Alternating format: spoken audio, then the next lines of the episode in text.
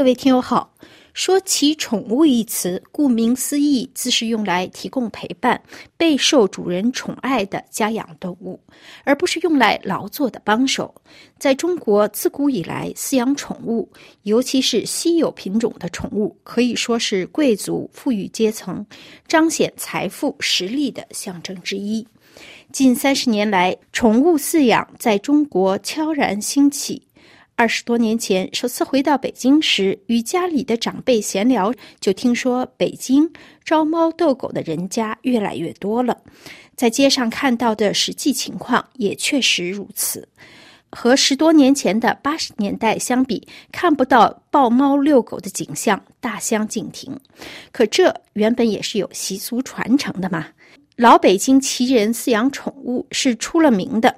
现在这一旧日王谢堂前燕已经开始飞入寻常百姓家，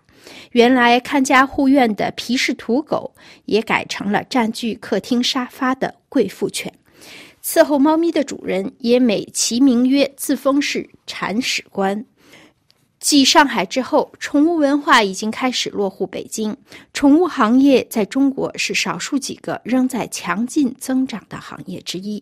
而中国也正逐步踏上成为全球最大宠物市场之路。在发回的专稿中，法国《世界报》驻华记者就注意到，在北京市中心，离外交部就几百米远的地方，一家刚刚开业不久的新型购物中心“盒子”。购物中心的名字普通，但很欧美化。它专门经营针对都市时尚青年的各种品牌，在那里可以买到荧光帽、超短裤或超长 T 恤，还可以在科技音乐声中尝试滑板和打篮球。购物中心里经营面积最大的商店之一，是一家只出售宠物用品的商店——火星宠物超市。里面的产品琳琅满目，狗狗的项圈、牵引绳、猫砂盆，还有宠物的马甲、拖鞋、接鞋、帽子、遮阳帽、尿布、有机食品、特殊饮料，其中包括猫狗专用水，还有淋浴盘。店里汇集了上百个顶尖宠物用品的品牌。专门给宠物狗狗设计 T 恤、飞盘、喂食器皿和头饰的台湾品牌斯普尼克的代表指出，继上海之后，宠物文化也来到了北京。他是专程来参加这个用橙色霓虹灯装饰门脸商店的开幕式。离开北京，在距离首都约一千六百公里的浙江温州地区，那里有着著名经商头脑的商人，自然没有忽视蓬勃发展的宠物文化。在过去的二十多年里，拥有十二万人口的水头镇已经逐渐在这一市场领域站稳了一席之地。联合宠物用品公司的老板王先生向法国《世界报》记者讲述了自己公司发展的始末。他说：“起初，我父亲从事皮革业，但到了二十世纪九十年代，客户开始要求我们制作狗狗的项圈和牵引绳。现在，我们还生产狗马甲，并准备开始生产汽车坐垫。现在，公司的员工多达一百一十人。”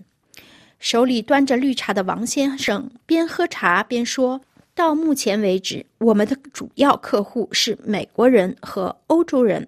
我们还为欧尚等品牌供货，但美国前总统特朗普将关税提高了百分之二十五，而中国国内的宠物市场也在成倍增长。我真的需要更多的关注这个问题。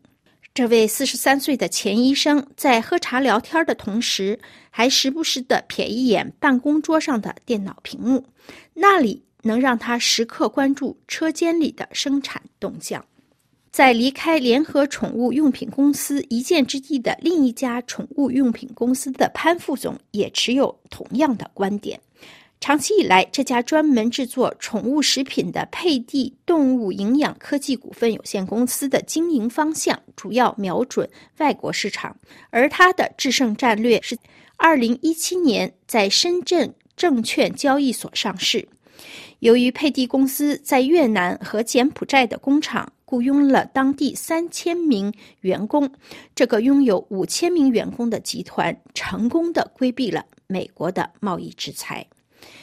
虽然潘副总对二零二三年的经济发展并不十分乐观，并承认无论是在中国还是在世界其他地区，经济形势都不容乐观，可他还是认为中国市场大有可为。他说：“我们是从二零一八年才开始关注国内市场的。成年人在孩子成长、离家求学、工作后，会买一只狗或猫；而城市里的年轻人则会选择在有孩子之前养一只宠物。在这两类消费者之间，宠物市场增长的速度非常之快。”当地负责经济的白先生介绍说，在水头镇及其周边地区，大约有一百多家企业从事宠物行业，员工大约有一万人。法国《世界报》记者指出，与其说白先生是在吸引新的投资，不如说他打算把水头镇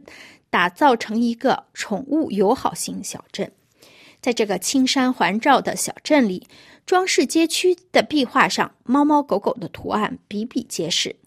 白先生解释说：“我们鼓励居民收养动物，专门为他们开辟了一个公园，还组织了地区性和全国性的宠物选美比赛。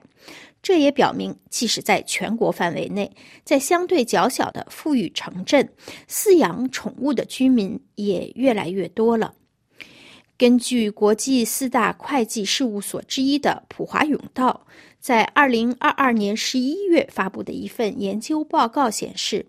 二零二一年中国宠物行业的产值达到了一千三百一十亿元人民币，约合一百六十三亿欧元。是二零一一年的五倍左右，其中宠物的食品配饰行业和为宠物提供服务行业的产值大致持平。这股热潮也没有逃过网络销售巨头的追捧，因为宠物的主人受过高等教育，比普通居民更富有的城市年轻人是电商的核心目标。因此，在二零二二年十一月，电商行业的巨头京东商城推出了一项新服务——京东宠物健康，为担心家庭成员健康的猫狗主人提供药品和医疗建议。超过五千名兽医参加了这项被京东称为第一家虚拟宠物医院的服务。多年来，京东观察到了市场发生的变化。狗狗和猫咪现在也有资格获得天然及可追溯源头的产品。生日蛋糕的需求在一年中就增加了百分之四十八，甚至还有为他们中秋节准备的月饼。在更小的范围内，徐女士观察到了同样的现象。狗狗和猫咪正在成为真正意义上的家庭成员。这位来自山西的医生在近二十年前抵达北京时，注意到自己的邻居们对自己的宠物得到的护理质量并不满意。他解释说：“因为我可以做得更好，而且我喜欢小动物，所以我创建了自己的宠物护理和美容院。”今天，徐女士是木和林宠物公司的总经理。该公司在全国拥有两百多家加盟店，目前他正在寻找投资者，希望在未来三年内将这一数字增加到一万。这家公司的优点是团队的培训和氛围。在上海这个经常引领中国潮流的城市，徐女士打算从九月份开始为顾客提供两款新活动：鸡尾酒会和电影放映。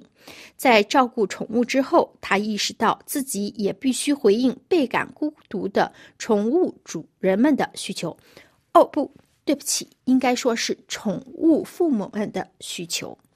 曾几何时，对巴黎近郊宠物墓地的报道，在中国人看来，这是有钱有闲、吃饱了没事干的法国人弄出来的西洋景。今天，在中国网络媒体上，时不时就会爆出有关宠物的社会新闻，而以前，西方某些标新立异的富豪将自己的万贯家财遗留给自己的猫狗宠物的奇闻，估计在不久的将来也会出现在中国媒体的社会花边新闻版面上。各位听友，以上是今天的专题栏目《中华世界》的内容，谈家养宠物，中国富裕青年的新宠。本次节目由爱娃编播，感谢奥利维耶的技术合作，多谢您的忠实收听，我们下次节目时间再会。